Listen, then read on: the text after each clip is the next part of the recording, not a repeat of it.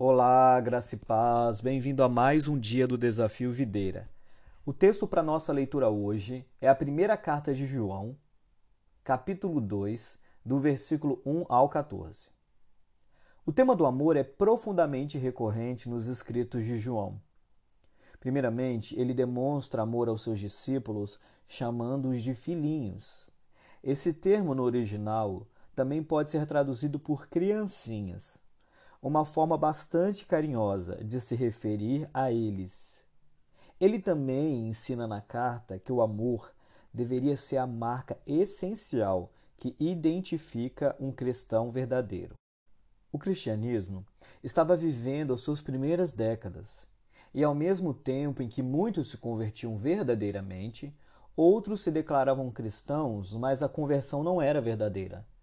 Essas pessoas tinham apenas interesse em se aproveitar da igreja ou espalhar falsos ensinamentos. É importante lembrar que o mundo em que os cristãos estavam era cheio de maldade e violência. Por um lado, o Império Romano, que dominava grande parte dos territórios do mundo antigo, era extremamente violento. As pessoas eram egoístas, cruéis, interesseiras. Por outro lado, os judeus se achavam melhor do que os outros, desprezavam os não-judeus e faziam acepção de pessoas. Diante disso, João ensina que a principal característica de um cristão é a prática do amor. Não atos de religiosidade, nem palavras bonitas ou filosofias.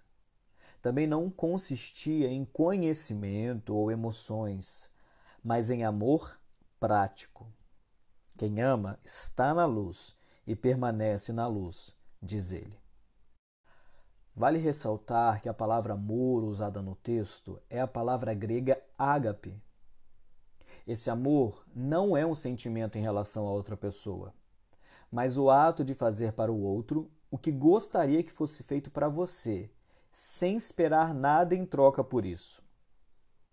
Muitas pessoas confundem essa questão do amor apresentado pelo Novo Testamento, pois acham que ele se refere a sentir algo, quando na verdade ele se refere a fazer. O amor cristão é prático e não interesseiro. E as pessoas que verdadeiramente são de Cristo andam na luz e vivem esse amor. Aqui quem falou foi o pastor Marcelo Alves. Um grande abraço. Deus te abençoe.